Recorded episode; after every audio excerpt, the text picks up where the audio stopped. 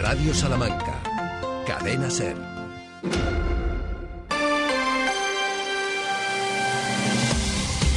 Hoy por hoy, Salamanca. Ricardo Montilla.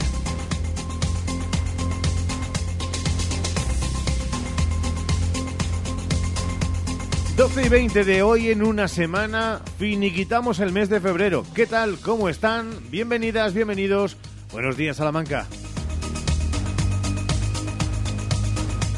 Ya va quedando menos para eh, llegar a marzo, para barruntar la primavera, pero antes, y será uno de los argumentos de este programa, vamos a estar muy pendientes de ese cambio en la climatología, en un programa en el que espera dentro de un ratito por aquí al rector, que va a hablar de un premiado con un Oscar a película católica y también que recupera, vuelve en este 2024 de todo corazón nuestro programa con nuestro asesor cardiólogo Armando Oterino. Muchos asuntos salpicados con actualidad, con emociones, con su participación, con Ramón Vicente al frente de la realización del programa y con Sheila Sánchez Perito. Hola, Sheila. ¿Qué tal? Muy buenos días de jueves a todos. ¿Cómo estamos? Pues muy bien, la verdad, ya contando un poco las horas para que llegue el viernes, terminar la semana. Y bien, bien, bien, afrontando este cambio de clima. Bien, bien, que cuidado, porque bien, bien era un 6 de toda la vida. Ni notable ni sobresaliente. Bien, bien es un 6. Vamos a ver el tiempo si está bien, bien o necesita mejorar. o progresa adecuadamente, porque a lo mejor es así como tiene que ir. Pues eh, para opiniones hay muchas, seguro que muchos dicen que va a empeorar, otros que mejoran. Desde luego progresa adecuadamente porque vamos hacia un clima que es propio de la época que estamos viviendo del año, de este mes de febrero, porque empieza la bajada de las temperaturas, llegan las lluvias, es la previsión para hoy, para los próximos días. Este jueves 3 grados de mínima en la capital, subirán las máximas de los 14 grados, no subirán las máximas de los 14 grados y se esperan precipitaciones sobre todo entre las 2 y las 6 de la tarde con mayor probabilidad hacia las 4. Mañana también día lluvioso acompañado de tormenta y el fin de semana será pasado por agua. En Béjar hoy los termómetros bailarán entre los 12 y un grado positivo y también llegan las lluvias que se mantendrán hasta el domingo mañana acompañados de nieve y tormenta que podría llegar la nieve esta misma madrugada. Enseguida estaremos con Sergio Valdés, que está allí en de los campos, pero ya nos ha dicho que de regreso a la emisora está lloviendo ya en algunos puntos de la capital, así que la previsión se va cumpliendo. ¿Y en las incidencias cómo está el tráfico? Pues siguen las obras en la carretera de Ledesma entre calle Almenara y calle Alfareros. En Almenara también desde Regato de la Anís hasta el punto de carretera de Ledesma. Obras en calle Santa Rita desde el Buen Pastor hasta Santa Bárbara, en Varillas, en Carniceros, en Colombia y en la calle Francisco Maldonado. Estrechamientos en calle María Auxiliadora, Puebla de Sanabria, avenida de Filiberto Villalobos y avenida de Portugal. Y hasta las 7 de la tarde hay prevista presencia de grúa en la calle Domingo de Soto y Reyes Católicos, hasta las 6 en Ribera del Puente y hasta las 8 de la tarde en calle Arroyo de la por cierto, en la calle Rivera del Puente es hasta las 6 de la tarde, pero tan solo una hora porque estará presente la grúa desde las 5. Y en este jueves, en este 22 de febrero, la actualidad luce así. Los titulares en Hoy por Hoy Salamanca. Y luce fijando la mirada en Salamanca y su crecimiento en relación a los nacimientos y defunciones. Y tenemos buenos datos porque en Salamanca han aumentado los nacimientos un 1,1%, mientras que las defunciones han bajado un 9,5%.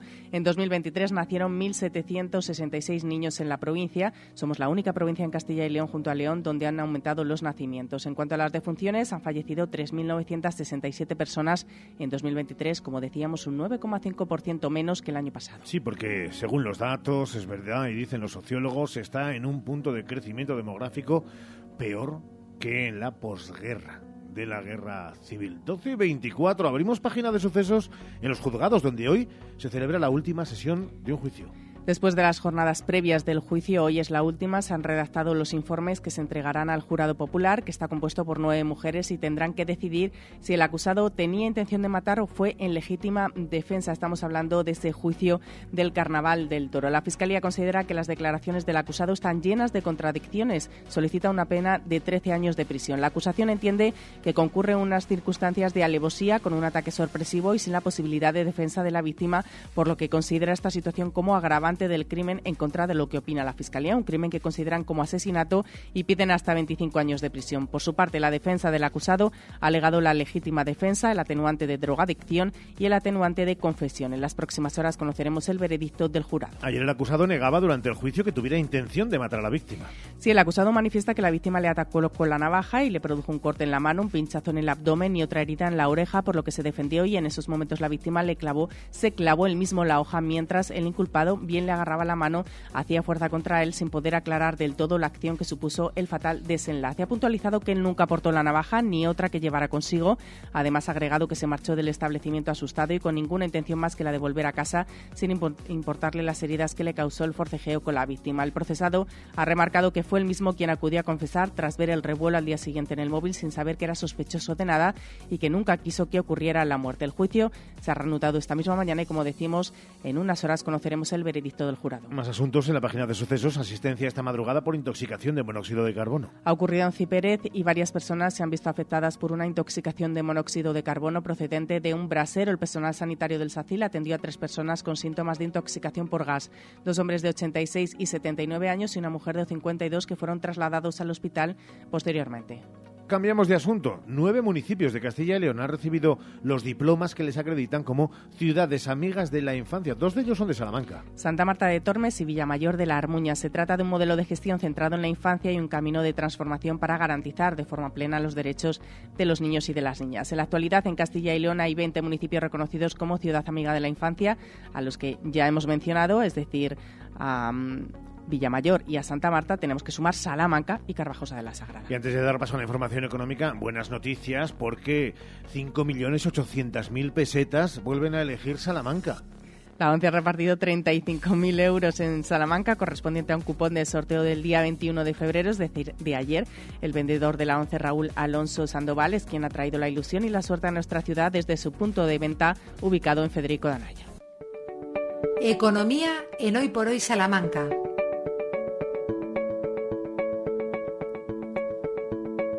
12 horas y 27 minutos. Continúan las reivindicaciones de los agricultores y los ganaderos. Es uno de los asuntos de la página económica de este jueves. Si los agricultores y ganaderos salmantinos volverán a Madrid para protestar el día 26 para pedir el cambio radical en la PAC y un pacto de soberanía alimentaria, además de todas las reivindicaciones. Se van a fletar autobuses desde Vitigudino, Ciudad Rodrigo, Salamanca y Peñaranda. Y más allá del sector agrario, contarles que se han aprobado los presupuestos en el Ayuntamiento de Salamanca con los votos a favor del Partido Popular. En un pleno extraordinario han salido adelante las cuentas municipales de cara a este año. Y esta tarde se llevará a cabo en Salamanca un taller de experiencia inmersiva en realidad mixta y brazos robóticos, incluidos en las actividades del Tour del Talento 2024. Más asuntos. El Ministerio otorga a Caja Rural de Salamanca el distintivo de igualdad en la empresa, una marca de excelencia que el Ministerio de Igualdad concede a empresas que destacan en el desarrollo de políticas de igualdad entre mujeres y hombres en el ámbito laboral. Esta distinción en materia de igualdad entre, como decimos, hombres y mujeres en el ámbito laboral es la única pública a nivel estatal y tan solo la tienen desde 2010 171 empresas en toda España, siendo así Caja Rural de Salamanca una de las entidades más comprometidas y pioneras a nivel nacional. Y CESIF alerta de que los servicios públicos en Salamanca están en la cuerda floja con un 33,5% de puestos vacantes y una oleada de futuras jubilaciones. El sindicato independiente exige que se refuercen de manera inmediata las plantillas en la Administración autonómica y denuncia las nefastas consecuencias, dicen, que está teniendo el convenio colectivo para los 1.400 laborales de la provincia. Y hablamos de vivienda porque conocemos datos de hipotecas. En el 2023 se firmaron en Castilla y León 15.417 hipotecas sobre viviendas, que suponen un 15,8% menos que el año anterior. De esas 15.400, 1.810 han sido en Salamanca. Somos la cuarta provincia donde más hipotecas se han firmado. Y en 2023 se cancelaron 19.900 hipotecas sobre viviendas en Castilla y León. De esas, 2.740 han sido aquí en Salamanca. Hay alegrías que vienen incluso con derrota. Sergio Valdés, ¿qué tal? Muy buenos días. ¿Qué tal? Buenos días, ¿cómo estáis? A pesar de la derrota de ayer en tierras turcas, qué orgullo nos hizo sentir Perfumerías Avenida. Oh, absolutamente, la verdad es que fue un auténtico partidazo el que vivimos ayer, sobre todo eh, eh, si pensamos en el ataque, que fue lo que sustentó el encuentro de ayer, ese cuarto de final, ese partido de ida entre Fenerbahce y Perfumerías Avenida, al final 98-91 ganó el conjunto turco, que era lo esperado por otra parte, la victoria ¿Cómo se produjo? Pues seguramente no, porque Avenida hizo lo que deslizó su entrenador Nacho Martínez que iba a hacer o que querían hacer, que era competir, competir y competir, pero es que estuvo compitiendo hasta los últimos segundos del partido, es que de hecho estuvo a tres puntos y tuvo posesión para eh, ponerse, bueno, pues incluso empatando el partido en esos eh, dos minutos finales. Eh, un partidazo absoluto, anarquía absoluta en el Fenerbahce también, pero anarquía atacante que claro se traducía en puntos, puntos y más puntos de todas las formas, de todas las distancias y con canastas a veces también, eh, bueno, un poco impresionantes como las que cerraron dos cuartos, un triple eh, en cada uno de ellos eh, cuando quedaba un segundo, tan solo para el final. Así que era un equipazo Fenerbahce, lo demostró, no por el orden, sí por la calidad que tienen y todo pese a la eh, entrenadora que se enajenó durante un momento del partido, perdió los papeles y tiene una imagen lamentable mirando la pizarra incluso sobre la publicidad estática del pabellón cuando Avenida eh, le puso contra las cuerdas, insisto, en los minutos finales. Bueno, pues pese a su entrenadora absolutamente fuera de lugar, el equipo el conjunto de Fenerbahce demostró pues que, son eh, todo un ejemplo de lo que es el baloncesto de ataque ayer. Bueno, eh, nosotros estamos en esta serie para competir y para intentar ganarla. Eh, la serie es larga, este solamente es el primer partido. Queríamos ver un poco al nivel que podíamos estar con ellas. Hemos estado hasta el final al nivel que pensábamos que podíamos estar y quedan este partido y el siguiente. Yo sigo creyendo en mi equipo. Creo que lo que han hecho hoy es eh, muy importante y, y, que lo vamos a seguir intentando, seguro. ¿Cuál es la cita, Sergio, para la vuelta? Pues eh, muy clara, el miércoles que viene a las ocho y media. ¿Dónde? En Bisburg. Ahí juega Perfumerías Avenida, la vuelta de estos cuartos de final. Si Avenida gana ese día, eh, automáticamente se forzará el tercer partido de esta eliminatoria, que sería el día 6 de marzo, otro miércoles, de nuevo allí en Turquía, a las 5 de la tarde contra el Fenerbahce. Esas son las citas. La primera, insisto, y la más importante ahora mismo, el miércoles que viene, ocho y media, tiene que ser Bisburg, no una olla a presión, no, eso se queda eh, corto. Tiene que ser algo más, incluso, para batir al Fenerbahce, de la mano, obviamente, de la indispensable afición de Perfumerías Avenida y de la Marea Azul. Claro que sí, estaremos muy pendientes. Y si pasamos al fútbol, esto, oigan, es una joya radiofónica. Esto pasaba ayer en Ser Deportivos. Muy a gusto cuando estoy en yo, yo no sé si lo he comentado, pero yo, bueno, eh, en verano hubieron muchas llamadas. Hubieron muchas llamadas. Yo eso que lo he comentado alguna vez, ¿no? Que hubieron varias llamadas y con unas propuestas económicas distintas y diferentes. Eh, y unas eh, para hacer un equipo distinto preferente. Y la principal que no quería de ninguna forma que me fuera era Marilé. Yo a veces hablaba de, hablaba un poco de Pepito Grillo y le decía, bueno, pero a ver, escucha, siéntate, vamos a ver. Y no, no, de ninguna de las formas, que no, que no, que no, que estás en Salamanca, que has dicho que te quedas, que tienes que estar allí. O sea, quiero que eso es así. Entonces, eh, eh, lo tengo que dejar aquí porque son las cuatro casi, pero eh, Marile, eh, si tengo que meter dinero, ¿se queda Dani en Salamanca un año más o no? pues claro que sí. pues ya está. Lo ha pues dicho Marile, es la pues, eh, Sergio Valdés cerrando el contrato de Dani Pons gracias a Marile, que se ha convertido ahora mismo en un icono deportivo para el unionismo. Eh, sí, la verdad es que sí.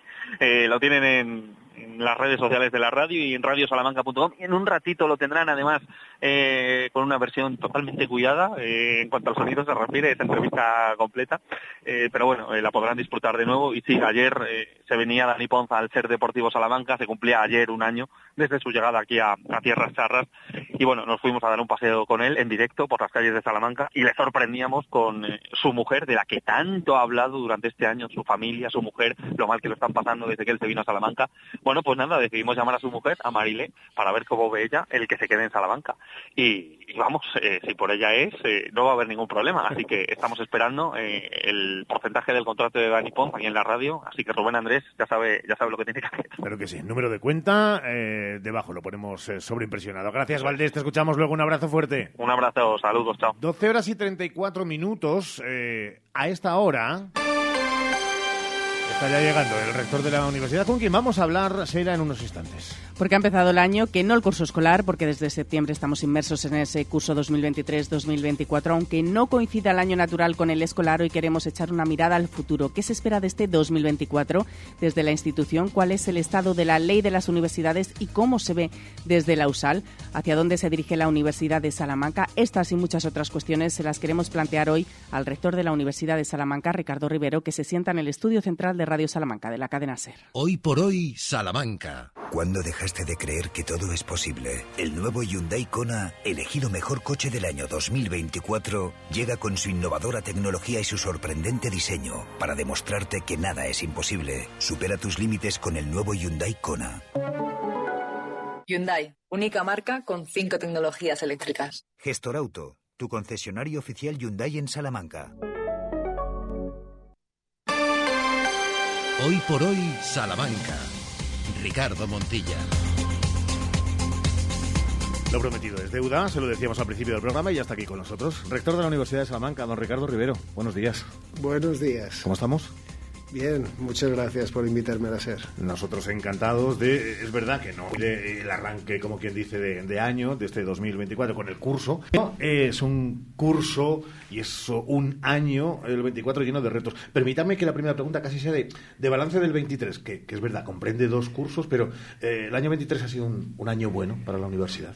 Ha sido un año mucho más tranquilo que los anteriores, un año de crecimiento del número de estudiantes en las distintas ofertas académicas, también de recuperación plena de la proyección internacional, con venida de muchos extranjeros a la ciudad. Eso genera riqueza y oportunidades, también de mucho esfuerzo de las investigadoras e investigadores que han publicado artículos mm, de posiciones mantenidas en los rankings y bien, de un ambiente que se vive de universidad en Salamanca y en el resto de los campus, eh, en mi opinión, pues eh, esperanzador. ¿no? También ha sido el año de la ley orgánica del sistema universitario, pero bueno, no todo puede ser felicidad. Con lo cual, si es esperanzador, eh, saltando del 23 al 24 y en este año que acabamos de, de arrancar, eh, lo tomamos con, con muchos retos por delante. Sí, hay que mantener siempre la actitud de esfuerzo y alerta, aunque bueno, pues las condiciones de crecimiento del estudio sean favorables y positivas.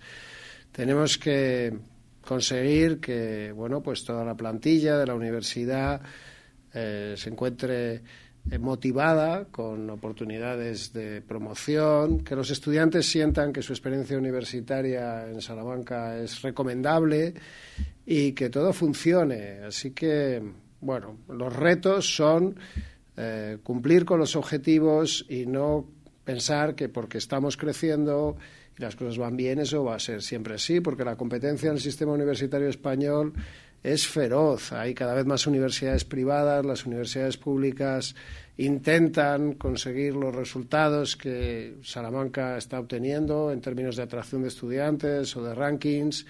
Y también nos estamos situados en el noroeste español, que es un territorio pues que pierde población como consecuencia de bueno pues eh, la evolución demográfica y que también tiene otros mm, problemas, ¿no? A los que la universidad tiene que eh, plantarle cara y conseguir que se vayan remediando, ¿no? generar oportunidades para que los jóvenes se queden aquí, atraer más empresas a través del parque científico y otras instalaciones, en fin, que toda esa vertiente de futuro y de creación de progreso está aún pues necesitada de esfuerzos añadidos. Hablando de eh, la actividad demográfica de este eh, bendito país, eh, esta mañana se conocían todavía más datos y algunos eh, hacían referencia, eh, sociólogos eh, a través de la cadena SER, de que se están en valores peores incluso que después de la posguerra. claro, ante eso, que es uno de los datos, si no hay más niños, no habrá más jóvenes, ¿cómo es, y permítame la expresión casi circense, el más difícil todavía para, para universidades que tratan de, de captar a, a jóvenes? Bueno, esa circunstancia, esos datos poblacionales van a afectar mucho a las universidades que se nutren, que solo atraen estudiantes de su territorio más próximo. Y hay universidades en el noroeste español que presentan esas características. Salamanca, la Universidad de Salamanca es una universidad que está acostumbrada a traer estudiantes de otros lugares y eso nos va a salvar de la evolución demográfica, no solo en cuanto al mantenimiento de las cifras de chicos y chicas en las aulas, sino también en cuanto a la retención después de ese talento para que contribuya a la generación de tejido productivo, ¿no? Si eh, la Universidad de Salamanca tuviera que llenar sus aulas con los niños y niñas que nacen aquí, pues sería una universidad de 12.000 estudiantes, o menos quizás.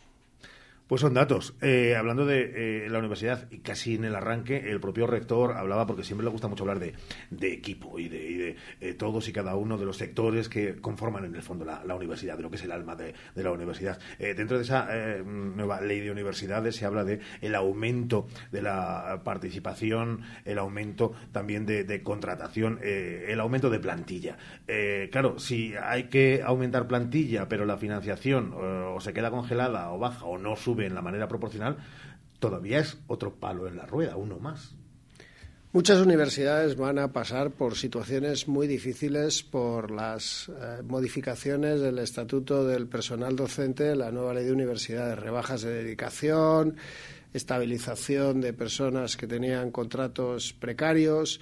Todo eso necesita pues eh, más recursos, más dinero.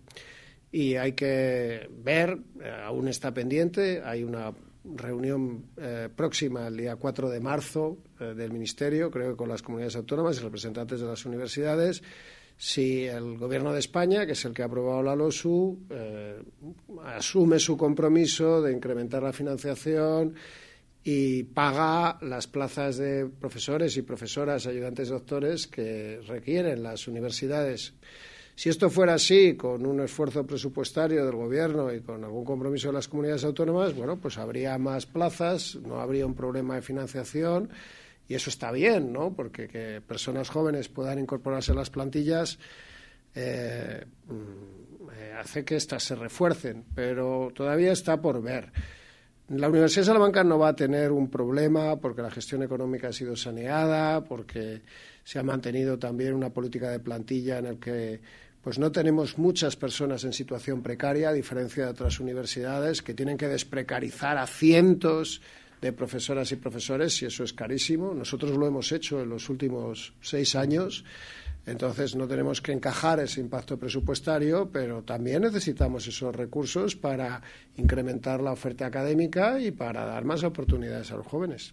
Eh, señor rector, estamos en el 24, en el arranque, en este mes de febrero, eh, y es verdad que ha habido varias entrevistas después de, la maldita pandemia. Usted tiene eh, en, ese hashtag ser el rector que pasó la pandemia, para mal, por supuesto, por lo que sufrió, también para bien por todas las cosas que hicieron, y alguna vez hablamos de lo de esto puede llegar a ser un punto de inflexión.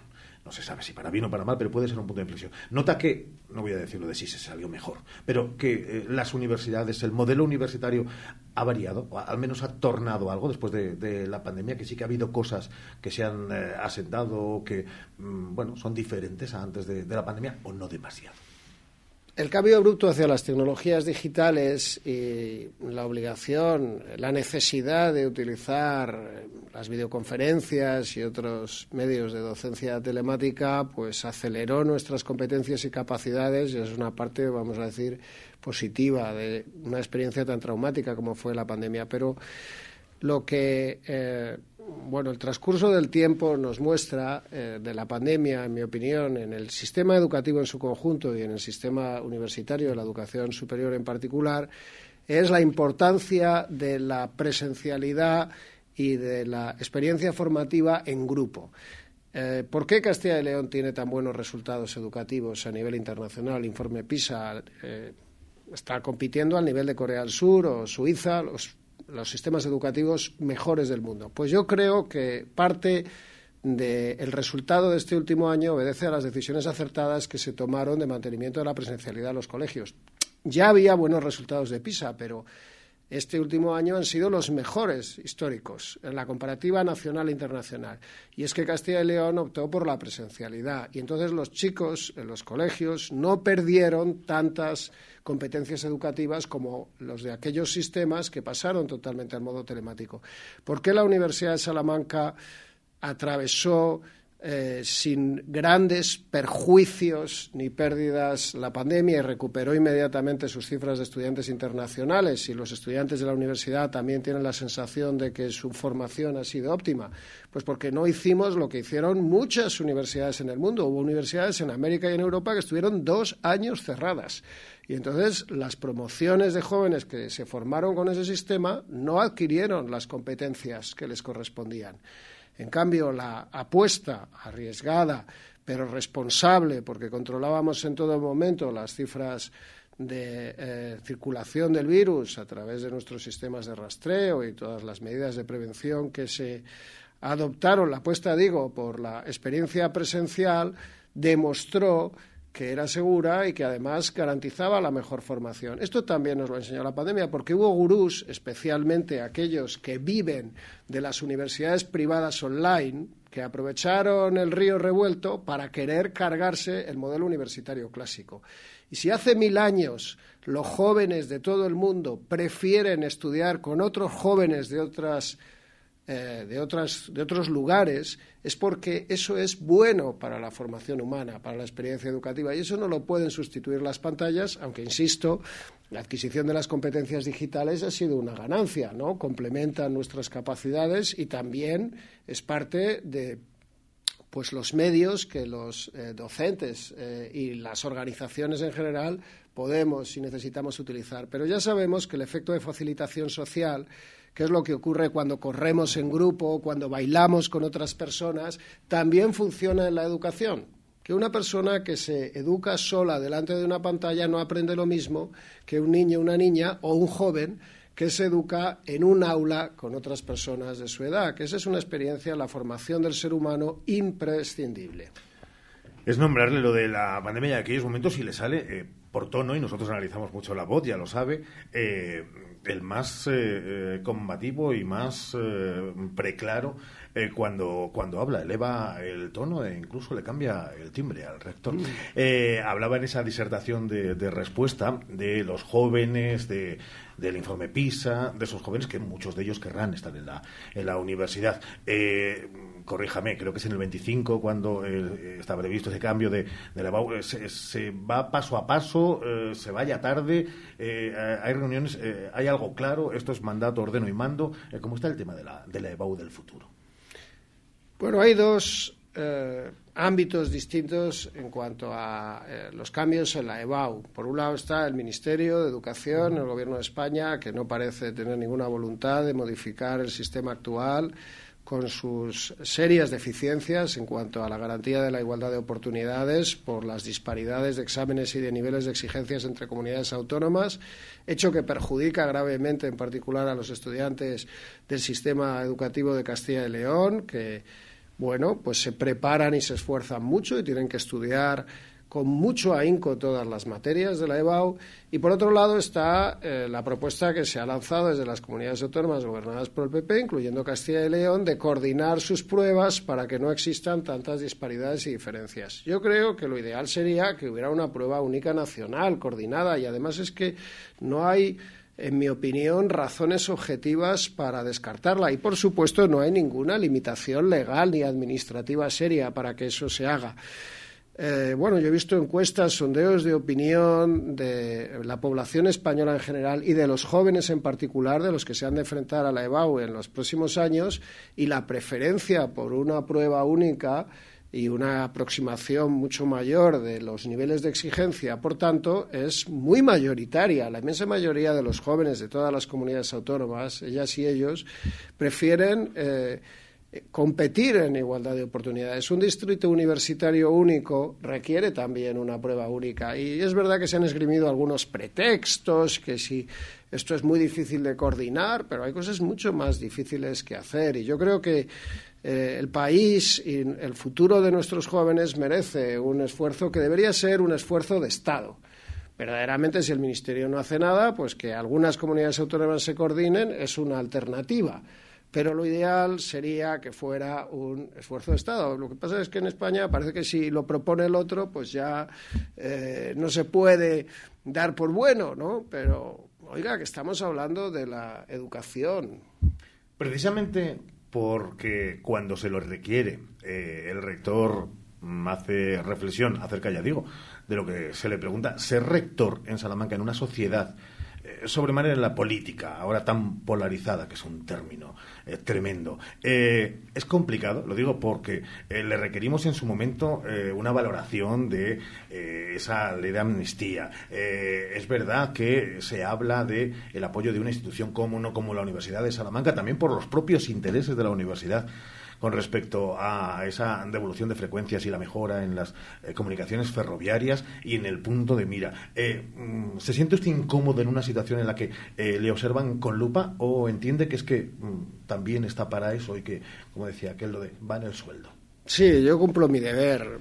Cuando me manifiesto por una mejora de las comunicaciones ferroviarias de Salamanca es porque estoy convencido de que un crecimiento de futuro de la universidad en atracción de estudiantes internacionales parte de que exista una buena conexión con dos aeropuertos internacionales, con el de Madrid y con el de Oporto.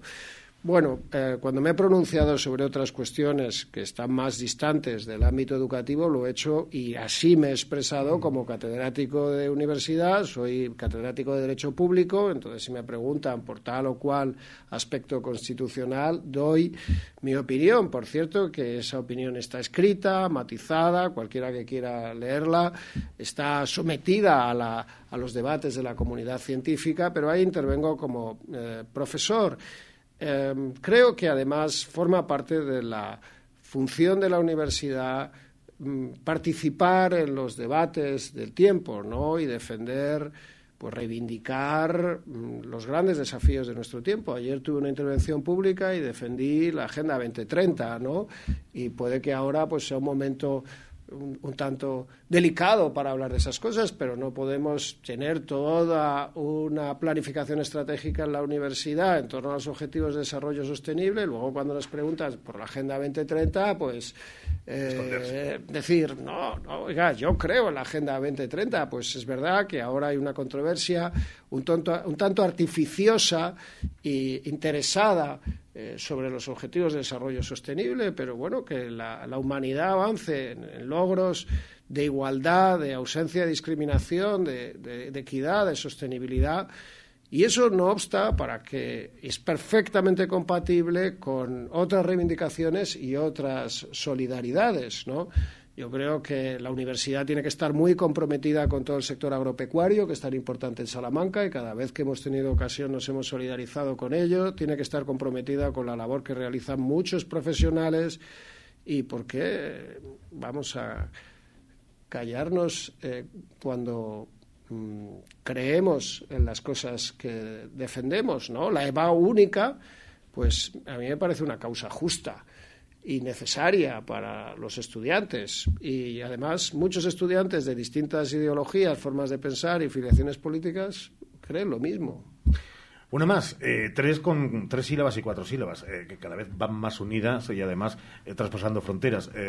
español y Salamanca cada vez se tiene más claro. También se pronunció en esa visita real ayer en la capital charra de Su Majestad la Reina Leticia Ortiz. se están dando pasos, está, está satisfecho de ese timing hacia la consideración de Salamanca ciudad del español o es que ya es la ciudad del español.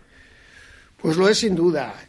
Eh, y los últimos años hemos consolidado alianzas estratégicas que son muy potentes en ese sentido. Por supuesto, yo como patrono del Instituto Cervantes, que lo soy desde el primer año de mi mandato, desde el 18 antes, mm, pues se perdió esa posición de la Universidad de Salamanca del patronato del Instituto Cervantes, pues tengo buena colaboración con el Instituto eh, la alianza con la Real Academia Española ha reforzado muchísimo proyectos estratégicos como el español de la inteligencia artificial, el español de las máquinas, de los algoritmos.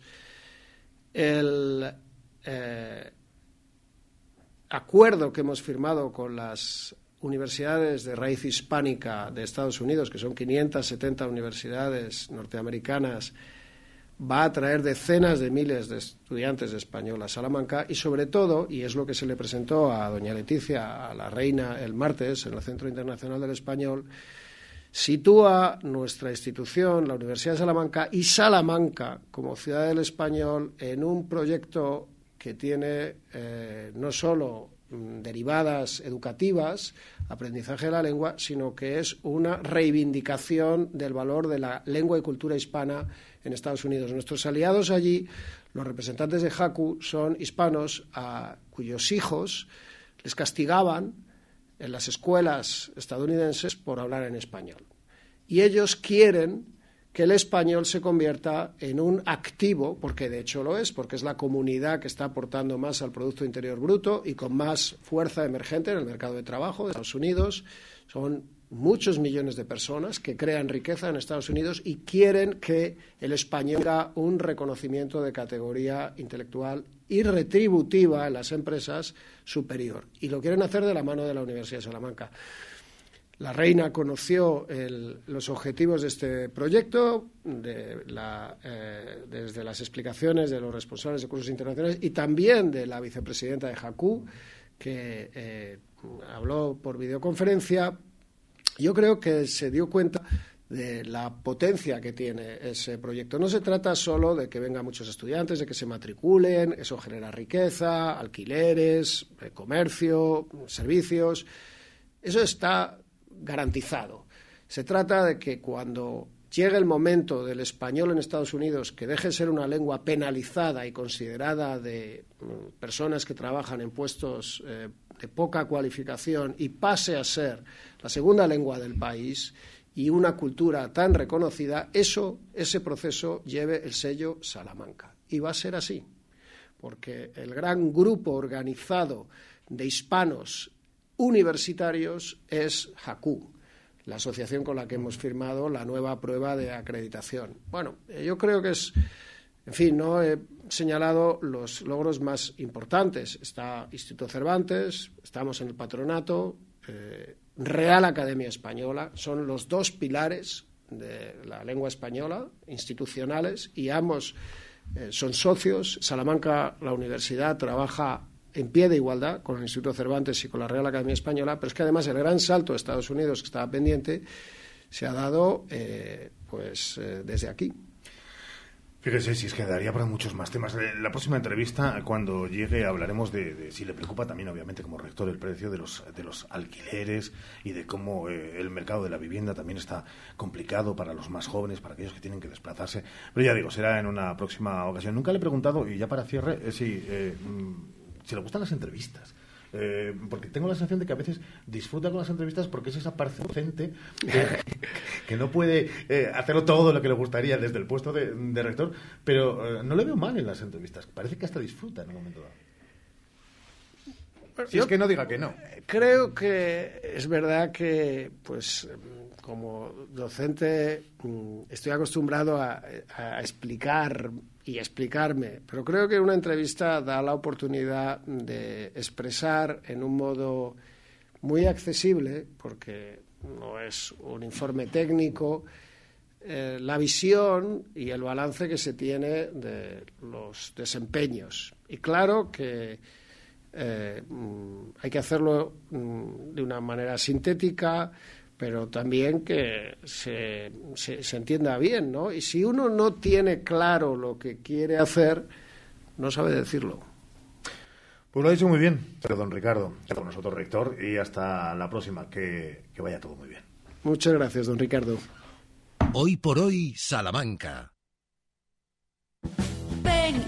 Gadis, el precio no es un problema. En nuestras oportunidades de hoy tenemos patatas fritas Santa Ana cartucho 2 por 135 gramos, 2 euros con 29 céntimos. Y en pescadería, sardina pequeña o parrocha, kilo, 2 euros con 99 céntimos. Gadis, en confianza. Gadis, empresa patrocinadora del equipo paralímpico español. Más de 75 años de experiencia nos avalan para acompañarte en los momentos María Santa Adaptado Cálido internacionales. María Santa Teresa, calle Conde de Crecimiento 923 21 32 89. Clínicas Revital. Rejuvenecimiento, solo realizamos medicina estética normalizada que te permitan sin expresiones exactas. 20 años de experiencia y 8 900 325 325. Registro sanitario 37 C21 0282. En la segunda parte habrá mucho más, Sheila. Habrá mucho más música, propuestas que nos vamos a centrar en las de hoy porque hay muchísimo para disfrutar esta tarde. Además tendremos al ganador de ese Oscar católico, a Pablo Moreno, que va a estar con nosotros también y le daremos la enhorabuena y además hablaremos con nuestro médico, nuestro cardiólogo Armando Oterino y además esos consejos de Leroy Merlin que nos llegan los jueves que les van a interesar además hoy mucho. Pues venga, la una, noticias nacionales e internacionales en la SER.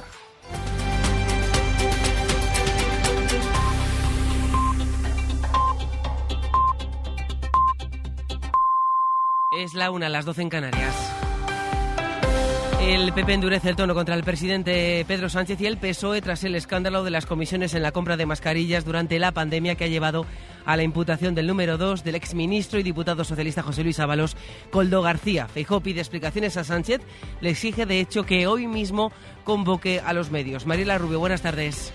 Buenas tardes. Sí, tanto Feijó como Díaz Ayuso han pedido a Sánchez que asuma responsabilidades. La presidenta madrileña acusaba al presidente de esconderse en Rabat del caso Col. Y a todos ellos les digo, les digo una cosa, la fruta me gusta muchísimo. Porque todo lo que está saliendo y queda por salir, a cualquier gobierno honrado lo haría caer inmediatamente, al instante. Pero claro, este gobierno va, va de limpio de coldo y paja. De coldo y paja, Feijó por su parte ha criticado que el presidente guarde silencio cuando se ha dedicado, decía, a señalar a todo el mundo. Cuando hace 24 horas que conocemos que han detenido a un asesor para todo de los hombres claves del partido y del gobierno en una trama de mordida. El presidente del gobierno que señaló a todo el mundo ahora se esconde y embarra ante una investigación abierta y gravísima. Hablaban así Feijóo y Ayuso en la presentación de la Ruta de la Igualdad, una serie de actos contra la amnistía que el PP celebrará en el territorio. Lo hemos contado a las 12, el juez de la Audiencia Nacional ha dejado en Igualdo García eh, a los otros tres detenidos en el marco de esta trama que han declarado esta mañana en sede judicial. Desde el Gobierno, la voz de la ministra de Defensa, Margarita Robles, dice que se avergüenza. Pues mire, cuando uno ve estas noticias siente una auténtica vergüenza. Creo que es un escándalo.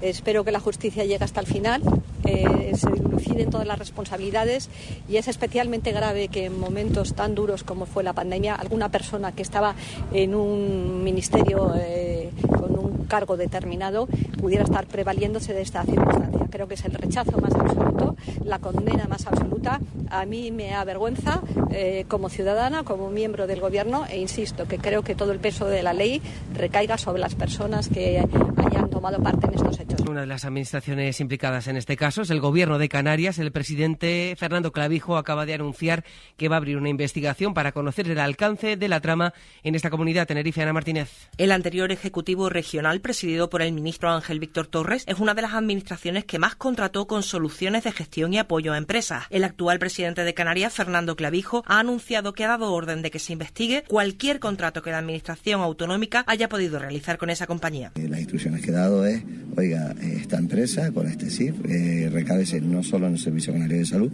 sino en todos los departamentos del Gobierno de Canarias la información para, para ver qué tipo de relaciones ha tenido con, con el Gobierno de Canarias en, en, el pasado y, por supuesto, recabar la información y en cuanto se nos sea requerida, pues aportarla. El presidente canario confía en disponer cuanto antes de toda la información para ponerla a disposición de la justicia.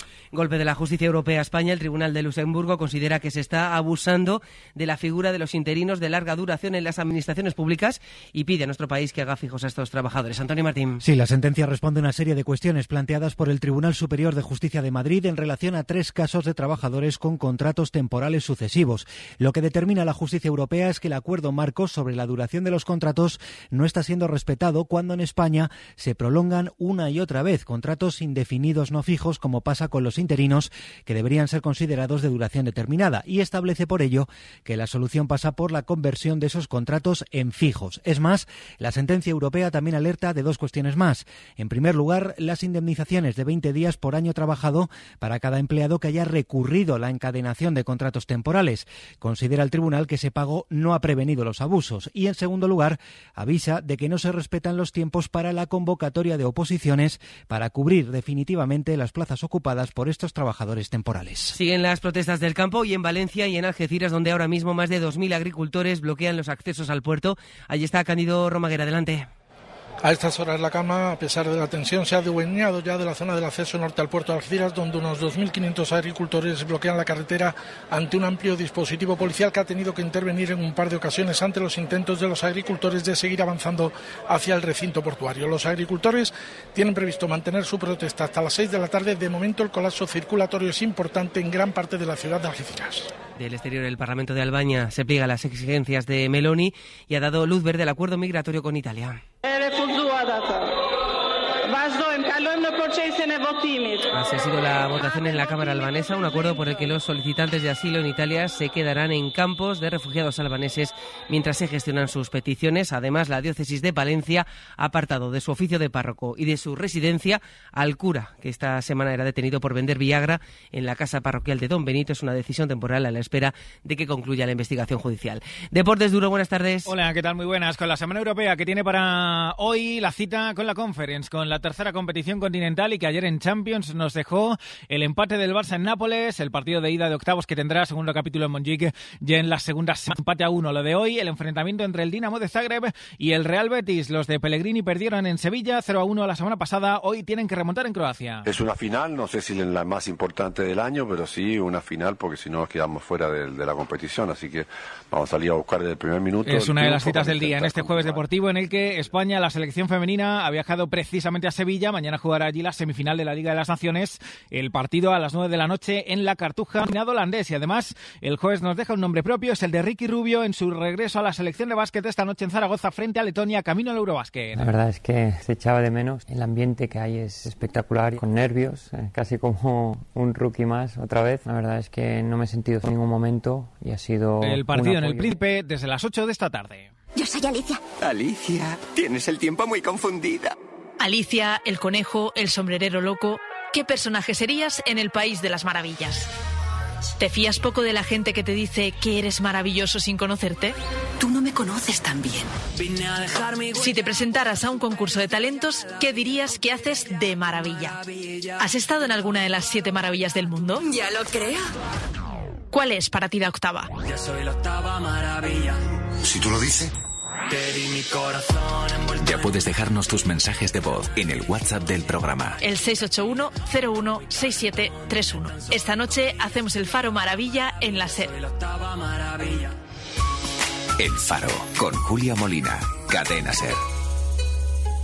Pues de momento es todo a las 2, la 1 en Canarias. Más noticias en hora 14 con Javier Casal y seguimos en cadenaser.com. Cadena SER. Servicios informativos.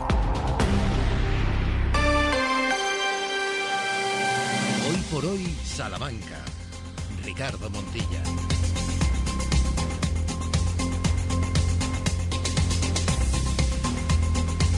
Trece horas y siete minutos, estamos de vuelta, de regreso, levantando la trapa de esta segunda parte del Hoy por Hoy Salamanca de jueves. Recuerden, 22 de febrero del 24, en una jornada en la que en algún momento ya ha caído algo poca lluvia en la capital y también en puntos de la provincia. Con Sheila Sánchez Prieto, Sheila, muy buenas de nuevo. ¿Qué tal? Muy buenas. ¿Quién diría que va a llover tanto como dicen? Porque hay un sol bastante espléndido en estos momentos que, entra por esta ventana, rodeado, de muchas nubes. Es verdad. Bueno, pues rodeado siempre de buena gente. Está Ramón Vicente. Hola Ramón, buenos días. Buenos días, yo creo que no llueve hoy. ¿No? No. Pues entonces preparen los paraguas. Por, llevar la contraria. Claro, 1308. eh, escuchadme, eh, ¿sabéis que en el último año ha aumentado cerca de un 1.400% el consumo en diferentes plataformas audiovisuales de los covers. No extraña. Hombre, no, teniendo en cuenta la música actual que hay, esto es algo personal. Hmm. Pues no me extraña. Pues covers, cuidados, como el siguiente, es uno de ellos.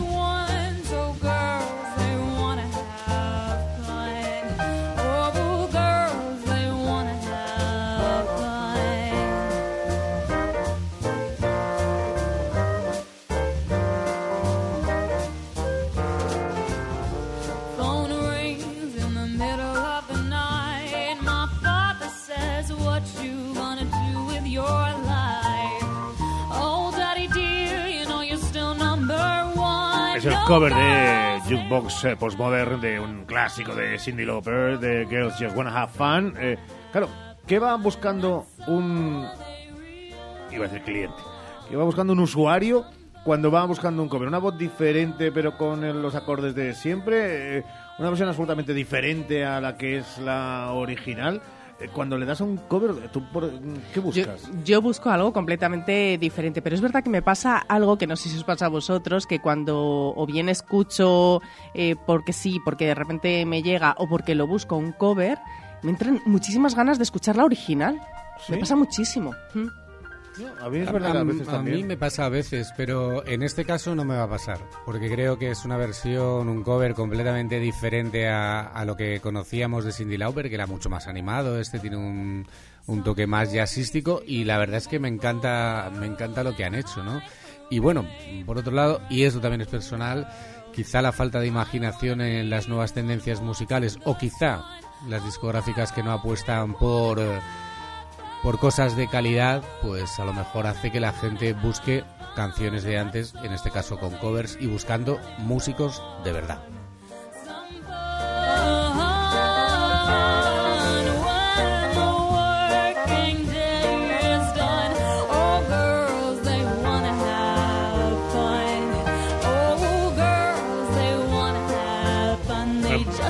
Mañana iniciaremos esta eh, sección eh, diciendo nada más arrancar. Todo que diga Ramón Vicente es a nivel personal.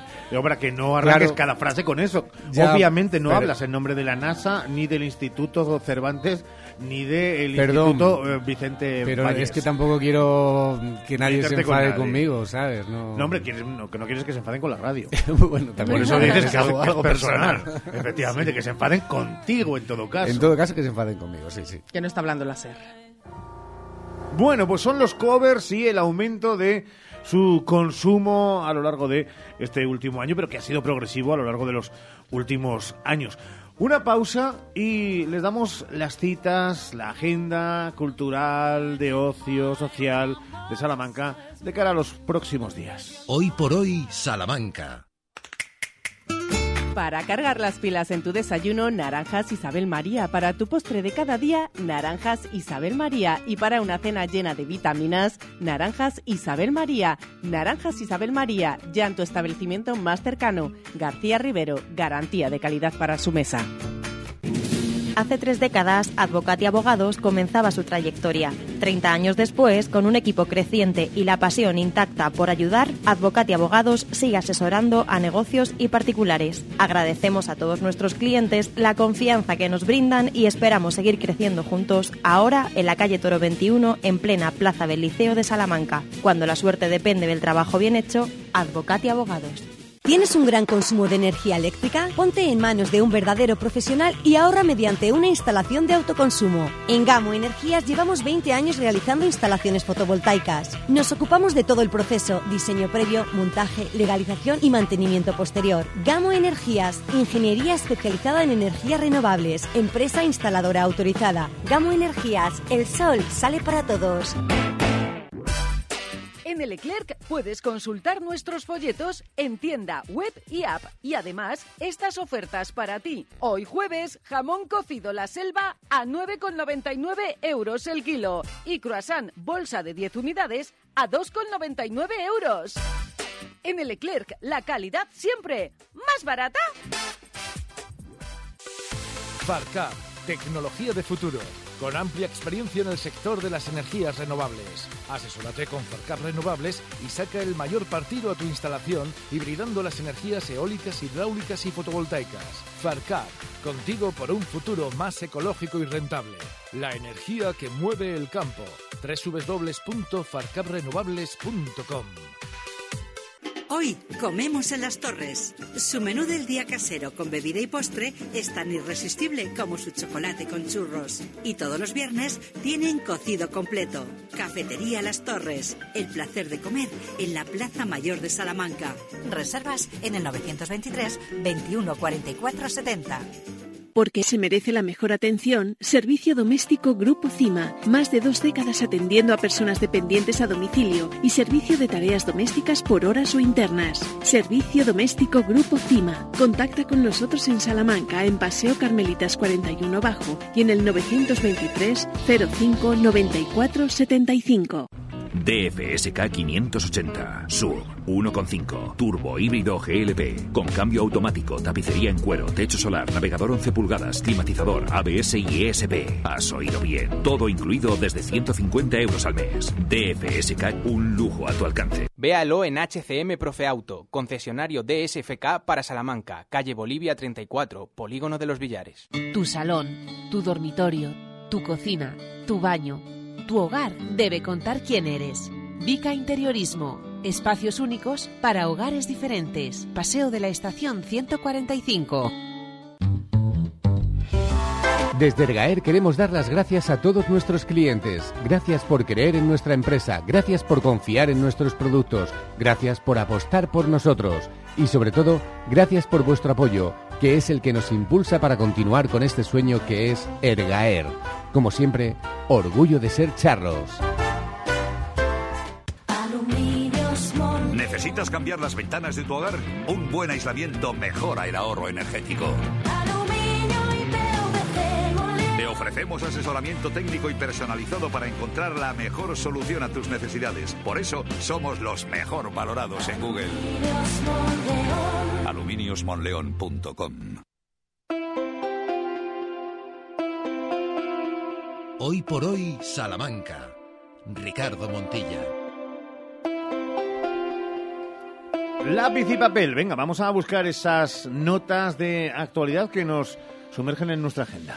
Sí, porque mañana ya nos centraremos en las del fin de semana y en la de mañana mismo y hoy hay mucho, así que... Y mañana tenemos además una historia de Salamanca muy, muy especial. Pero muy especial, así Pero que no muy, se la pueden muy. Muy, muy, muy.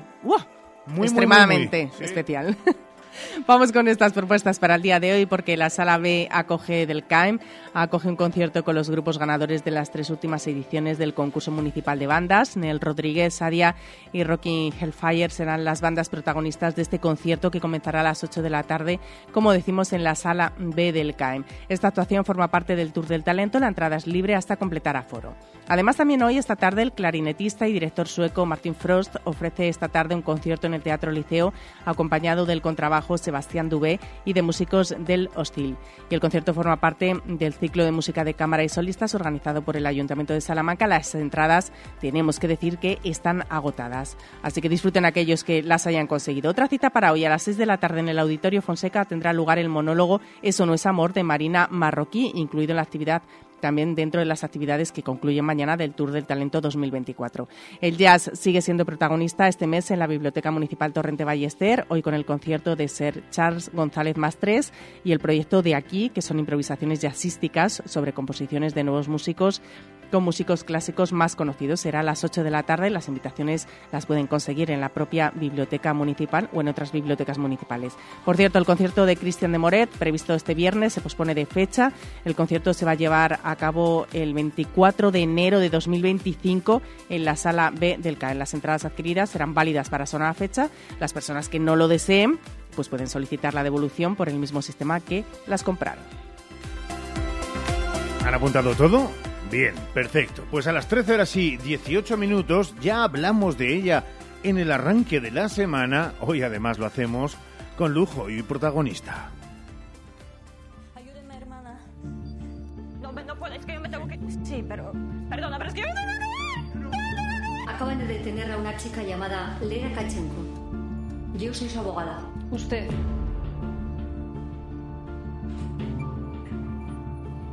¿Quién es esta? Santa Vicenta María, ¿me devuelves la estampa? ¿Sabes la historia de esta mujer? No solo es la historia de esta mujer, es la historia de las mujeres que cambiaron su vida gracias a ella. Pues vaya mierda de historia, la verdad. Vosotras venís aquí, de vuestros pueblos, buscando una oportunidad de empleo en el servicio doméstico. La sirvienta, Sheila.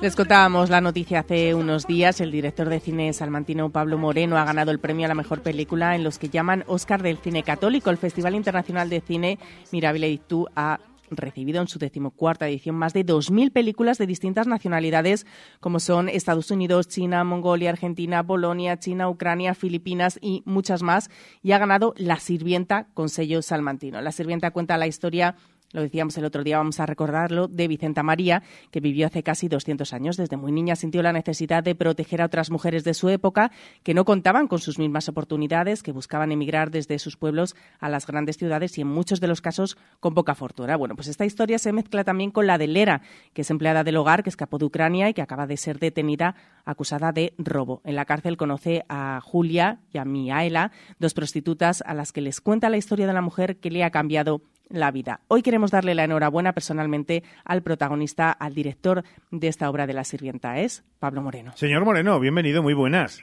Hola, buenas. Enhorabuena. Gracias. Enhorabuena por una película que eh, es verdad que podríamos decir que es eh, igual de dura que, que de dulce, porque así en el fondo es la vida. Eso es, eso es. Tiene ambas partes, ¿no? Siempre, eh, siempre hay lugar para la esperanza, aunque los días estén muy nublados y sea todo muy oscuro.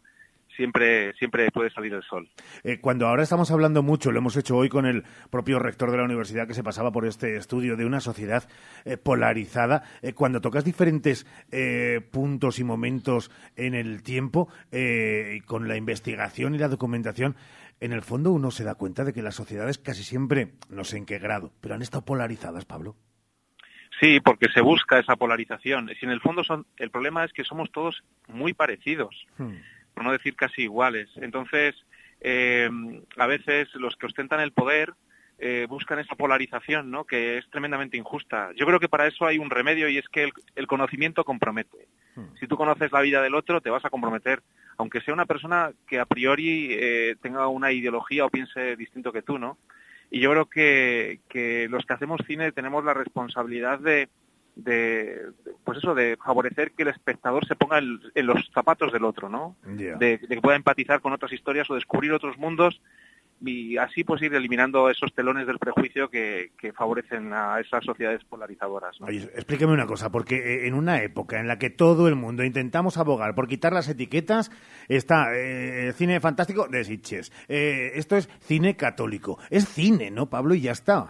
Correcto. De hecho, yo soy de la opinión, eh, me, lo he dicho muchas veces, que el cine católico o el cine religioso no existe. Es decir, eh, eh, al igual que no existe el cine de, de- de médicos, el cine de abogados, eh, eh, estamos hablando de, de géneros que son dramas, eh, comedias, es decir, son cosas que son, el, el hecho religioso es algo trascendental y, y- e intrínseco. Hay gente que tiene religión, hay gente que no tiene religión pero pero hay una hay un- una serie de valores de iconográficos semióticos eh, que tienen que ver también con la narrativa que están ahí y nos pertenecen a todos creas o no creas a mí me encanta ver películas que me ofrecen un punto de vista totalmente alejado a lo que yo veo pienso o lo que vivo y eso es lo que nos enriquece como seres humanos no y como sociedad Pablo, eh, centrándonos en ese festival, ¿cómo fue recibir el premio? ¿Ibas con expectativas de ganador?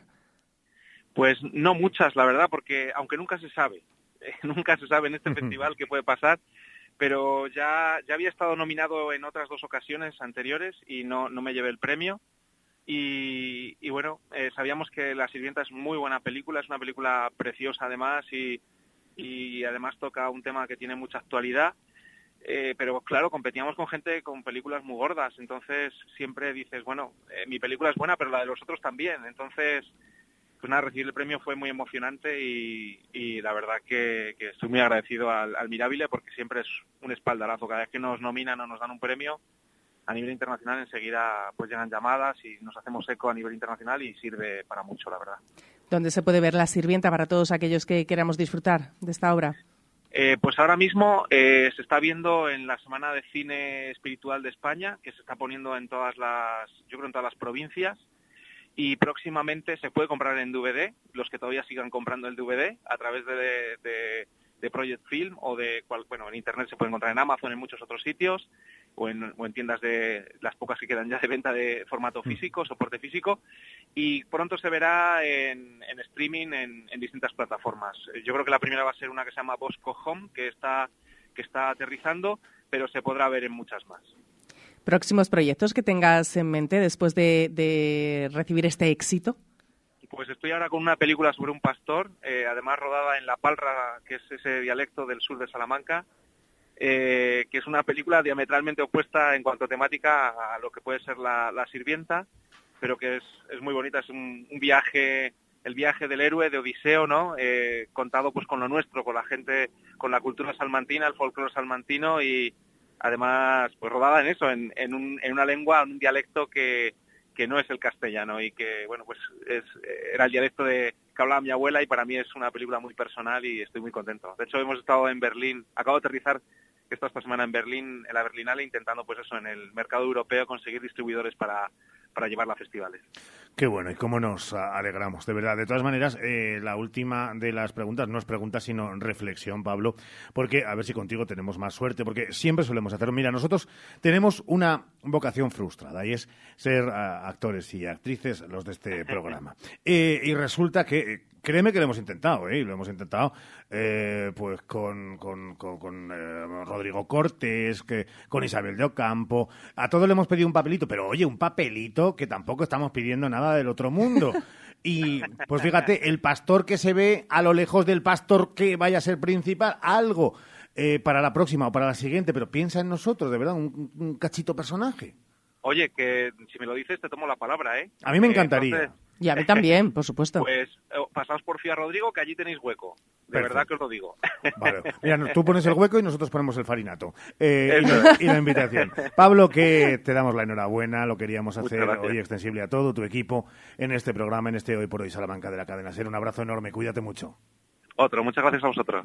13 horas y 26 minutos. Venga, una pausa y los mejores consejos en decoración. Hoy en decoración llegan de la mano del héroe Merlín. Hoy por hoy, Salamanca.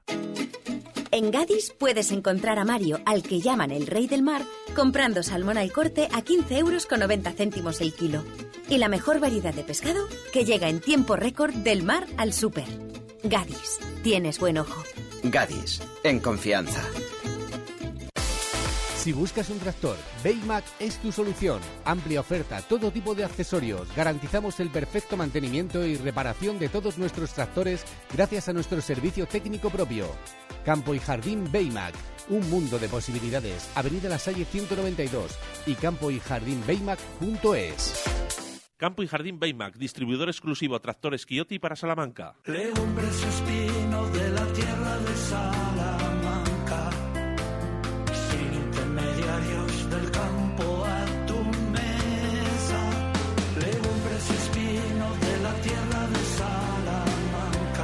ya tu pedido en legumbresespino.com.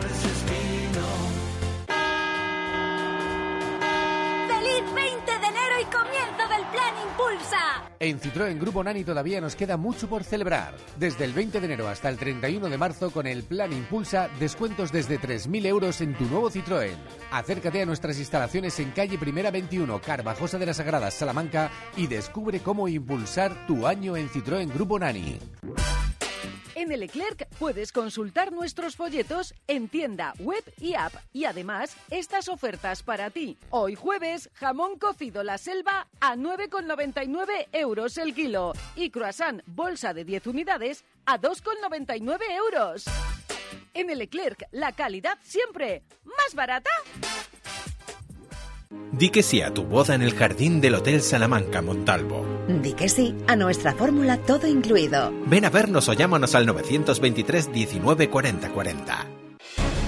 ¿Buscas expertos en implantes dentales? Clínica Dental Urbina, la clínica dental más recomendada de Salamanca. Contamos con tres cirujanos especialistas en todo tipo de técnicas y más de 20 profesionales. Primera visita y presupuesto gratis. Financiación sin intereses.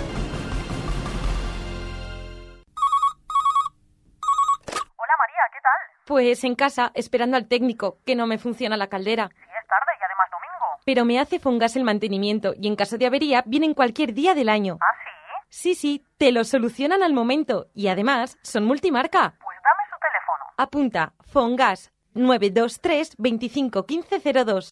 Hola, Cris, ¿dónde vas? Voy a Mayor Audición. ¿Pero qué es mayor audición? Es el Centro Auditivo de Ortopedia Portugal. Son especialistas en la tercera edad. Mi madre se puso allí los audífonos y oye como nunca. En casa por fin tenemos paz con el volumen de la tele y nos entiende todo lo que hablamos. ¿Y dónde está mayor audición? En la Avenida de Portugal 38, frente al Colegio María Auxiliadora. Mayor audición, porque volver a oír te cambia la vida. Un hogar no nace, un hogar se hace. Haz el tuyo con Leroy Merlin Salamanca. Los jueves en Hoy por Hoy Salamanca hablamos de consejos e ideas para que tu hogar hable de ti.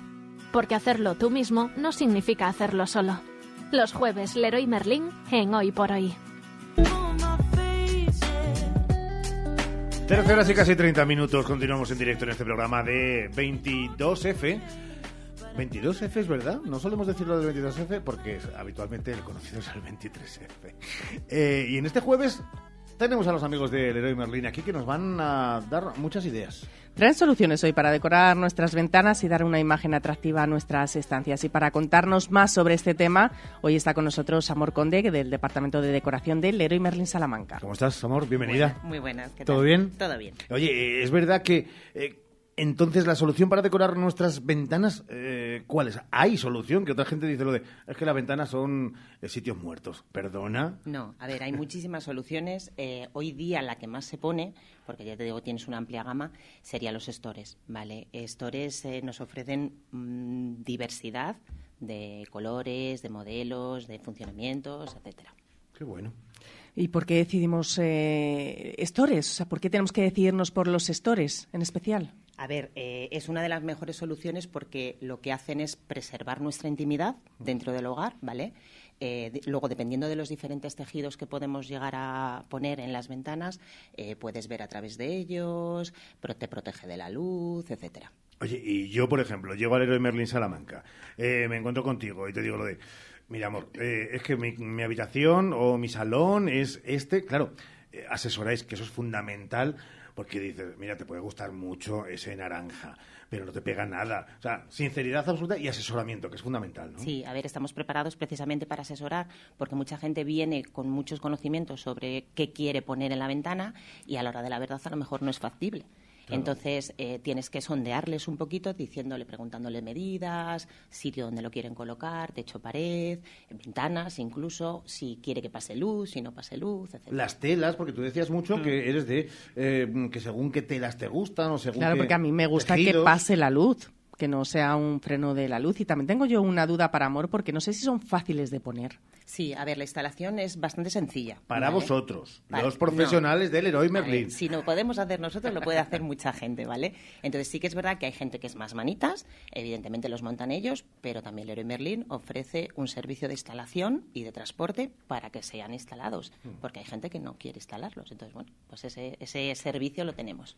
Yo, no me llamen vago, llámenme práctico y ganas de conocer a la gran familia del héroe Merlin. Y que hay que dejar a los profesionales al final. Eh, claro, a ver, y además es que por, oigan, un precio que es muy módico, van, y se lo montan, tienen montadores maravillosos y les van a poner, después del asesoramiento en tienda, eh, los stores perfectamente. Eh, ¿Hay diferentes formatos entonces? Sí, tenemos diferentes formatos, sobre todo medidas estandarizadas, que es lo que tienes, vamos, con lo que el cliente se encuentra en tienda, pero luego hay diferentes soluciones, es decir, una ventana que no coincida con la medida estándar se puede adaptar de, esa- de ese formato estándar, ¿vale? O incluso se puede hacer a medida. Yo es que tenía cortinas, las cortinas se llevan menos, ¿no? Bueno, se siguen llevando, pero menos. Amor, no pasa nada, estamos en confianza. Hace mucho tiempo que nos conocemos, puedes decirme lo de... A ver, hay cortinas y cortinas también. Yo tengo A ver, las clásicas cortinas de antes que venía con caídas, el tambor cubierto, etcétera, eso ya no se pone prácticamente nada. Claro, yo lo que he hecho es no quitarlas, porque estaban ahí desde... o sea, ya no se pone, no se suele poner. Eh, pero claro, hay que quitarlas y ponerle... Le da un toque muy diferente, incluso moderniza una habitación, un store, por ejemplo. Sí, puedes ponerla más un estilo más rústico con un store, ¿vale? O incluso un estilo más moderno con otro tipo de tejido de store también. Y en casa del herrero cuchillo de palo, ¿tú también tienes stores? Yo tengo stores. Ah, no la pillo, ¿eh? No la pillo. Y para los salones, eh, esas eh, que tienen ventanas y luego al lado la puerta del balcón, ¿también se puede jugar con un store? Sí, puedes jugar porque tienes diferentes medidas en altura. Entonces, eh, dentro dentro del mismo store, las medidas estándar son 2,50, ¿vale? De altura, porque hoy día los techos vienen teniendo, pues eso, 2,50, 2,45. Entonces, dentro de esa altura, tú puedes dejar un store a 1,75, por ejemplo, altura de ventana, radiador, ¿vale? O dejar la medida de, de puerta de balcón, que es un largo estándar, y es un 2,50. ¿Y queda bien visualmente? Visualmente queda Que- bien. Que sean diferentes... Es el mismo modelo, pero con diferente altura. ¿Cómo somos los periodistas? Seguro que es que lo tiene en casa, pero se hace la longuis y pregunta para ver cómo queda. Oigan, nosotros lo contamos absolutamente todo, porque ella sabe que le queda bien. Porque ella, ¿dónde lo compró? Pues en el Leroy Merlin. Seguro que incluso estuvo aquí con la señora Conde Doña Amor. ¿Cómo ha quedado eso? eh? ¿Hace cuánto te- que no te llamas señora Conde Doña Amor? Más- Mucho, mucho, mucho. Amor, para ti para toda la familia del Leroy Merlin, muchas gracias por venirnos a dar esos detalles que son fundamentales. Porque, oigan, eh, sí, cada rincón tiene su momento, tiene su decoración, pero uno, un espacio tan amplio como suelen ser ventanas o accesos a eh, jardines o a terrazas, eh, no saberlos vestir pueden acabar con todo el gusto que pueda tener el resto de la estancia. Así que eh, préstenle atención y pásense por allí y pregunten por Amor o por todos sus compañeros en decoración. Gracias por haber estado con nosotros. Igualmente, muchas gracias. Un placer. 13 y 34, venga, una pausa porque vamos a hablar de cardiología. Y vuelve el único, el grande, the one, the best and only, Armando Terino. Hoy por hoy, Salamanca. Enchúfate al sol y ahorra y en un mes estarás generando tu propia electricidad.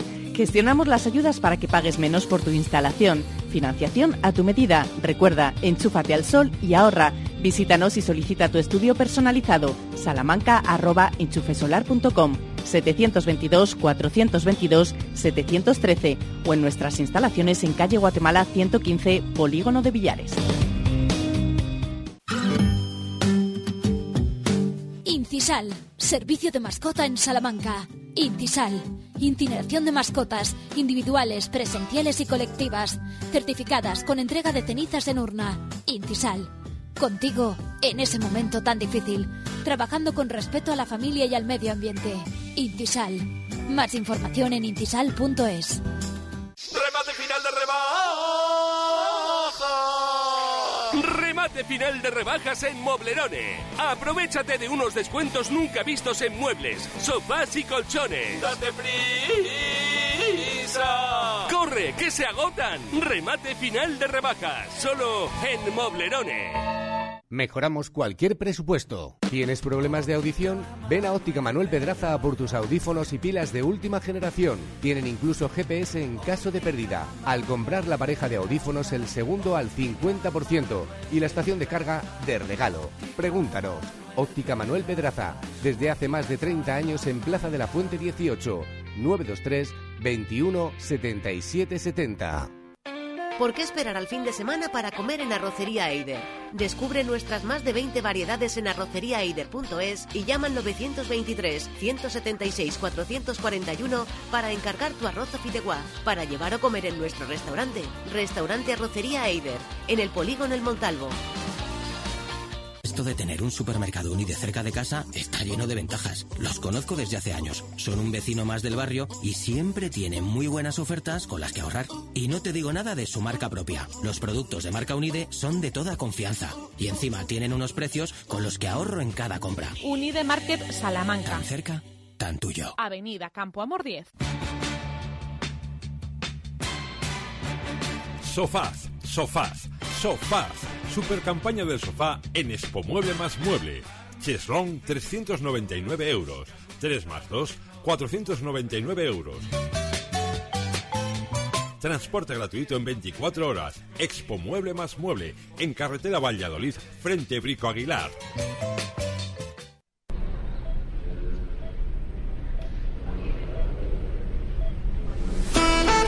De todo corazón.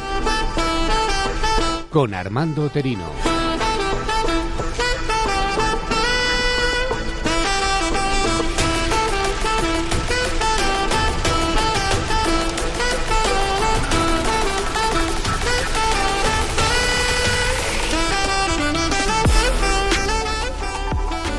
Hoy por hoy, Salamanca. Ricardo Montilla.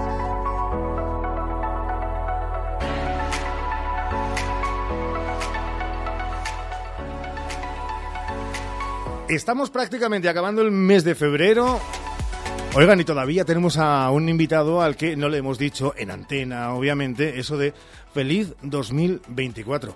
Señor Tenido, doctor Torino, don Armando, bienvenido, muy buenas. Hola, buenas Ricardo, feliz año. ¿Cómo estás? Muy bien, ¿ya has empezado los propósitos de este nuevo año? Estoy justo con el cuarto de ellos eh, por orden eh, alfabético, así que ya he ayunado, eh, ya he almorzado, todo por la A.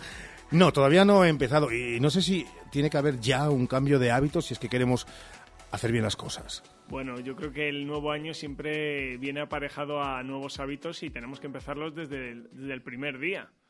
¿Cuáles son esos hábitos que debiéramos tener en cuenta y aquellos que llevamos una vida, no sé si sedentaria, cambiarla, una mala alimentación, cambiarla, eh, cuidar nuestros niveles, ¿de qué? ¿Cuáles pueden ser las pautas para este nuevo año? Bueno, lo primero yo creo que empezar poquito a poco, ¿no? Los grandes cambios siempre se obtienen con, con pequeños pasos y el primero sería una alimentación saludable, ¿no? Ya acabábamos el 2023 diciendo, pues, eh, comer más verdura, comer más fruta, comer más legumbres, ver las formas de cocinado, ¿no? Evitar esos alimentos tan demonizados que son los ultraprocesados y que no deberíamos eh, de probarlos. Y ahora, bueno, pues tenemos noticias buenas porque parece ser que el score este nutricional, el Nutri-Score, que ya tienen que poner todos los alimentos, pues se ha actualizado y parece que es más, más razonable, ¿no? Más razonable. Con lo cual, lo primero, una alimentación sana y equilibrada, mediterránea. Eh, alguien precisamente, al hilo de lo que estaba diciendo el doctor, eh, nos ha escrito y ha escrito al correo del programa para hablar de la importancia de la alimentación. Eh, han hablado en el último programa, dice nuestro oyente o nuestra oyente, el señor Oterino, de la importancia de la alimentación. Mi pregunta es, ¿a qué hacemos caso? ¿Cinco comidas al día? ¿Tres como toda la vida? Y si puedo preguntar más, incluso, ¿qué opina de las dietas de ayuno, de esas de 14 o 16 horas? ¿Tienen beneficio o solo es contraproducente? Gracias y enhorabuena por la sección. Bueno, por partes, tres o cinco. Yo aquí también tengo el lío. Bueno, primero, gracias al oyente por esta estupenda pregunta que daría para un programa entero. De hecho, yo creo que te lo lanzo así ya. Podemos hacer un programa dedicado solo a pautas nutricionales, mitos y el ayuno intermitente, ¿no? Pero para contextualizar un poco, eh, la comida, eh, ha habido cambios en los paradigmas nutricionales en los últimos 20 años muchísimas veces, ¿no? Y hasta nosotros nos podemos sentir un poco perdidos. Respecto al ayuno intermitente, que es lo que más está de moda últimamente, hay estudios y hay estudios súper recientes. De hecho, eh, hay uno que ha salido hace, hace poquitos días, que es un metaanálisis, que para nosotros los metaanálisis, para que lo entienda la audiencia, es como el mayor nivel de evidencia ¿no? dentro de la medicina. ¿no? Juntan varios ensayos de, de buena calidad, ensayos clínicos de buena calidad, y sale un resumen, por así decirlo, de lo que es. ¿no? Y lo que viene a decir es que el ayuno intermitente dentro de una dieta variada, equilibrada, mediterránea, como decimos, pues parece que tiene algo que ver en la pérdida de peso. Tiene algo que ver en la pérdida de peso. Bajo mi punto de vista, mejora o puede mejorar la ansiedad eh, por la comida porque nos separa muy bien, nos disocia muy bien lo que es el hambre real, ¿no? Que del hambre impuesta por la sociedad de tenemos que desayunar cereales a las 8, el pincho de tortilla a las 11, después comer, meriendita y luego cena y una recena, ¿no? Entonces, eh, me parecen estrategias nutricionales que si dentro de tu estilo de vida son son adecuadas y las complementas, pues son tremendamente interesantes. Siempre bajo la supervisión, supervisión o mandato de eh, alguien nutricionista, eh, dietético, alguien que sepa, ¿no? Esto de hacerlo de ahora empiezo 15 días de eh, una dieta intermitente, de un ayuno, de un... Estas cosas no, vamos No, a intentar por, su- por hacerlo supuesto, bien. Por supuesto, tiene que ser siempre bajo, bajo un profesional, bajo las, la- la- las ideas de un profesional y las pautas nutricionales de alguien que se dedique a ello, ¿no? A un nutricionista, eh, por ejemplo, que son los que, los que más se dedican a ello, y en base a eso sí que se pueden hacer estas estrategias. Las dietas milagros no existen, al final el ayuno intermitente no hay que confundirlo con restricción calórica, sino abrir ventanas de alimentación y otras de ayuno, es decir, hay momentos o hay horas donde no como, aprovechando el descanso nocturno, que es lo que nos decía el oyente, y hay eh, etapas donde ingiero la alimentación y las calorías eh, que yo necesito o los nutrientes, micro, macronutrientes que yo necesito, ¿vale? No es una restricción calórica ni, ni bajar eh, lo que comemos, ¿no? Se me ha ido un poco por la tangente eh, y ha parecido incluso político cuando la pregunta era si tres o cinco. Tres o cinco. ¿Cuántas veces hay que comer al día? O cuatro, me da igual. O dos. O... Pero, ¿qué cifra le decimos a nuestros oyentes que es lo... o que cada uno coma las veces que quiera? Eh, pero no me ha respondido, cardiólogo. Ya, ya, sabes que yo soy poco amigo de los dogmas y de recomendaciones eh, sistemáticas a toda la población. Eh, la estrategia de comer tres veces al día si es una comida sana y equilibrada, me parece perfectamente razonable con unos balances calóricos, es decir, con las calorías que realmente tú necesitas en base a lo que pesas, a lo que mides, a la actividad que haces. No es lo mismo alguien que hace ejercicio dos horas todos los días que alguien que por su trabajo o por su circunstancia pues no se mueve y no genera más quema de, calorías, ¿no? Con lo cual, tres, cinco, eh, sin ser yo un experto en el tema, ¿vale? Sin dedicarme a la nutrición, dentro de una dieta sana y equilibrada me parecen razonables ambas. Hablaba el doctor precisamente del ejercicio físico. Hay una pregunta que también tiene que ver con ello y que nos dice, buenos días, hago deporte habitualmente, tengo 34 años y cuando corro tengo picos de 175-180 pulsaciones máximas. Antes de Navidad llegué a pulsar lo pone él así, no sé si está bien dicho, eh, llegué a pulsar 205 y aunque mis sensaciones eran buenas, me asusté. ¿Hay un límite de salubridad o depende de cada cuerpo e individuo? Gracias. Bueno, pues gracias también por la pregunta y depende, por supuesto, de cada cuerpo, de cada individuo y del nivel de ejercicio físico que, realices. Lo primero es decir que eh, las pulsaciones o la frecuencia cardíaca que tú tienes en el ejercicio depende mucho del método de medición. No es lo mismo los eh, relojes que van a la muñeca, las bandas que van al pecho, otros sensores que, están recientemente incorporados en el mercado que van incluso en el brazo y que eh, su nivel de medición de las pulsaciones puede oscilar como norma general depende de, o, la mejor manera de eh, saber cuáles son tus límites de pulsaciones es, como ya hemos dicho en otros programas, realizándote una prueba de esfuerzo, una ITV, donde verdaderamente, eh, no solo por, seguridad, sino también por saber a qué frecuencias cardíacas entrenas, eh, pues puedas tener una orientación y, y, saber que la máquina, que la máquina funciona bien. Hmm. Pero depende mucho, depende mucho de la edad, depende mucho de, tu nivel de ejercicio físico que hagas. A mi edad, por ejemplo, y con mi eh, frecuencia de ejercicio físico, que usted la conoce, 205 se asustaría, ¿no? Sí, bueno, es que yo sabiendo tu actividad física, con 205 sí me asustaría. Yo en ningún momento he utilizado la sonrisa, pero usted la ha esbozado rápidamente mirándome e intentando imaginar mi cuerpo con 205 pulsaciones.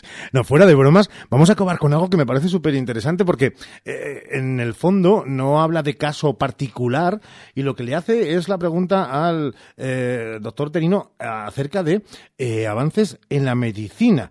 De hecho, dice buenas noches noches, porque lo haría por la noche, obviamente. Ustedes pueden enviarlo y escucharlo además a la hora que quieran a través del podcast de radiosalamanca.com, de la aplicación para dispositivos móviles de la cadena SER, de los altavoces inteligentes. Dice, buenas noches, ¿podrían preguntarle al médico de cardio cuál considera el avance en materia de cardiología más importante en tiempos de la medicina moderna? Pues ahí se lo lanzan, doctor.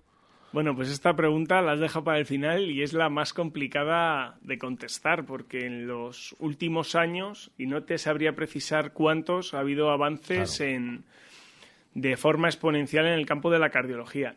Si yo me tuviera que quedar con alguno, eh, en tema farmacológico me quedaría con nuevos fármacos que vienen a cambiar un poco la, práctica clínica nuestra, fármacos que cambian pues, la forma de administrarse, la frecuencia, que ya llevan unos años entre nosotros y otros ya son más recientes.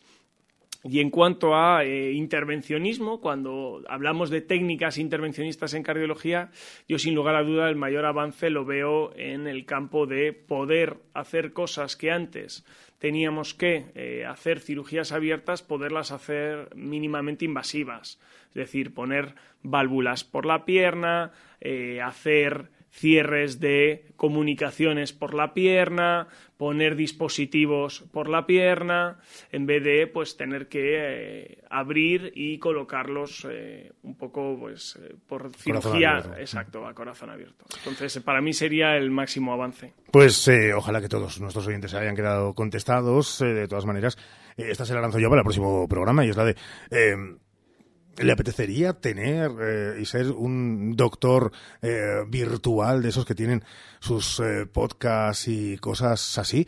No me lo conteste ahora, me lo contestarán en el próximo programa donde hablaremos de muchas cosas. De momento, lo que sí queda claro es que lo tenemos con nosotros en esta sección que adoramos de todo corazón con el cardiólogo Armando Terino. Armando, hasta la próxima que espero será dentro de muy poquito y muchísimas gracias. Muchísimas gracias a todos y un abrazo fuerte. Hoy por hoy, Salamanca. ANPE apoyando al personal laboral de educación. A los profesores de religión, técnicos de educación infantil, profesorado british, enfermeras escolares, ayudantes técnicos sanitarios y fisios. Este 7 de marzo vota ANPE, el valor de la independencia. La matanza del cerdo ibérico es una tradición, al igual que Simón Martín Guijuelo con más de un siglo de experiencia, nuestros productos son elaborados de la manera tradicional, 100% naturales, libres de lactosa y gluten. Compra nuestros jamones y embutidos directamente de fábrica en simonmartin.es o en nuestra tienda física en Guijuelo, abierta de lunes a domingo con horario ininterrumpido a mediodía. Desde Guijuelo, simonmartin.es. ¿Hace mucho que no vas al dentista? No te preocupes, en Vitaldent te lo ponemos muy fácil. En tu primera consulta te realizamos una revisión bucodental totalmente gratis. No dejes tu salud dental para mañana y llama ahora al 937 33 33 y pide ya tu cita. Tu boca es todo. Llámanos al 900-101-001 o te esperamos en Avenida Villamayor 32 o en la calle Alonso Geda 1, Vitalden Salamanca. Vitalden, queremos verte sonreír. Este fin de semana te esperamos en la Matanza Típica de Guijuelo. Fiesta de interés turístico regional, la Matanza Típica presenta una agenda llena de actividades durante todos los fines de semana de febrero. Desde el Ayuntamiento de Guijuelo os invitamos a conocer nuestras tradiciones y a degustar lo mejor del cerdo ibérico en la feria gastronómica. En Gadis puedes encontrar a Ana, que sabe cómo despertar los cinco sentidos, comprando pera pasacrasana primera a un euro con 39 céntimos el kilo. Y la mejor variedad en frescos para que disfrutes a tu manera. Gadis, tienes buen ojo. Gadis, en confianza. En Ortopedia Sumesal tenemos un objetivo, calidad de vida. Por eso, cada día nos esforzamos en mejorar la movilidad y necesidades de la vida diaria de las personas además de ofrecer alquiler y reparación para sillas eléctricas, grúas y camas articuladas. En Gran Vía 51, Ortopedia Sumesal, ortopediasumesal.es. Restaurante El Trasoguero celebra durante este mes de febrero la 35 Jornada del Limón. Previa reserva en el 923 200002. Restaurante El Trasoguero. Huele a leña, sabe a carne en calle La Flor 1, en carretera de Madrid, en la entrada de Santa Marta. En Ecoqueti celebramos nuestro décimo aniversario y queremos que lo disfrutes con nosotros. Durante todo el mes de febrero, en Ecoqueti tendrás un 15% de descuento, participaciones para sorteo y algún regalito. Ecoqueti, ven a vernos. Estamos en calle Antonio Espinosa 15. ¿Has probado kiwi miel? Dulce y natural, un estallido de sabor para todos tus sentidos.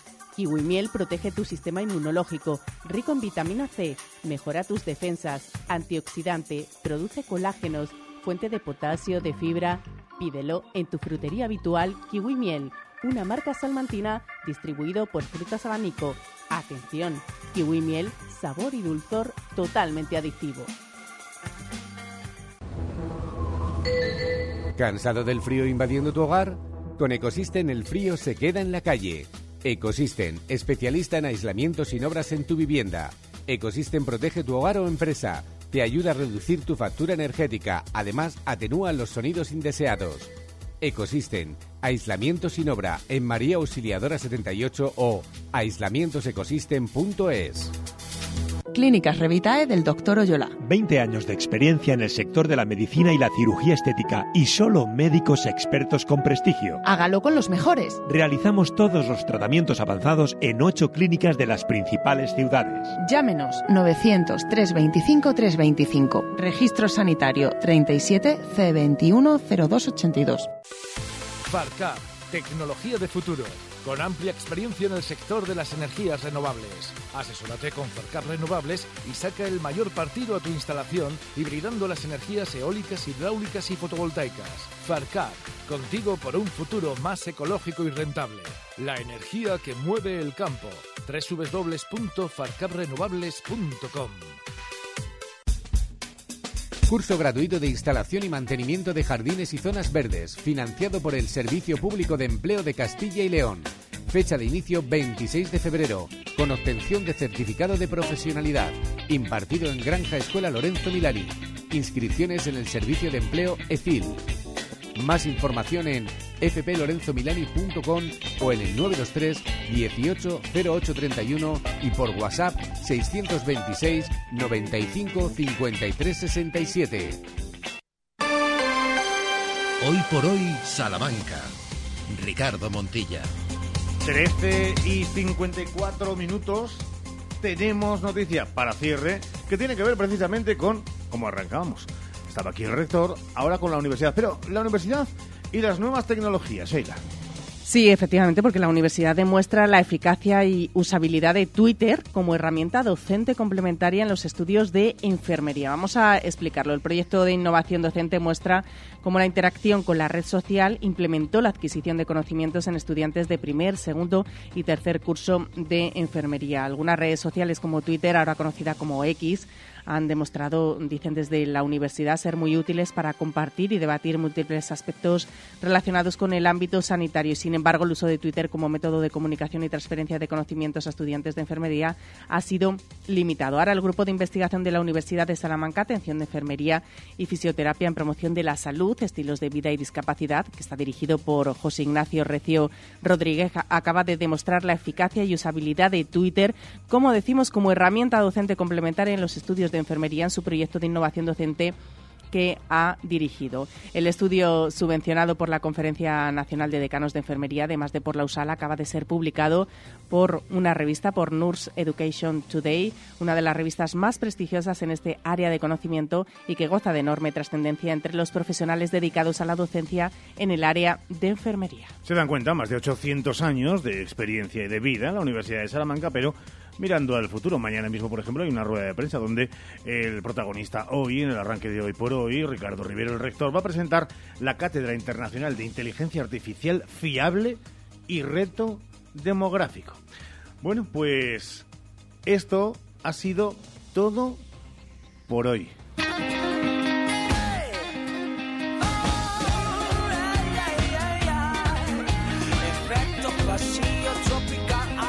Podríamos haber puesto cualquier otra canción, pero es que esta muestra un poquito, casi casi es transparente, o el espejo, si quieren, de nuestro ánimo en este jueves y acabando el programa. Porque nos queda el viernes, solamente el viernes. Porque el jueves ya está prácticamente finiquitado, ahora toca disfrutar, porque solo queda el viernes, como dice Ricardo, y porque hoy se está apagando un poquito el día, que ya se está empezando a cubrir, que recordamos que la previsión de la EMET es que va a llover y bastante a partir de las 2 de la tarde, así que parece que no se va a equivocar mucho y durante parte, buena parte de la tarde. Y nosotros hemos dicho, pues está apagando el día, nosotros nos venimos arriba con esta canción y con ese ánimo que tenemos aquí en toda la redacción de la cadena SER.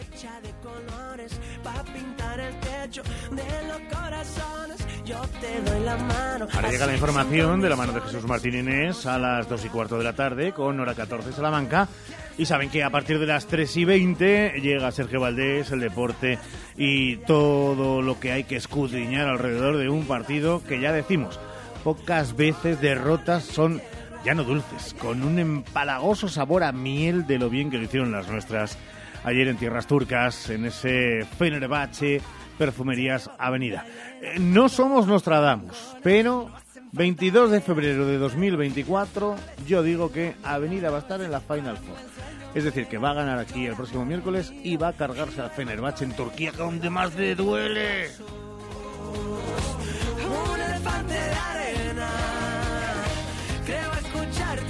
Hasta mañana, Seila, cuídate mucho. Hasta mañana a todos, buena tarde. Saludos de Ramón Vicente. Esto es una opinión personal, ¿eh? Eh, saludos de Ramón Vicente y quien les habló, Montilla. Que sí. Adiós.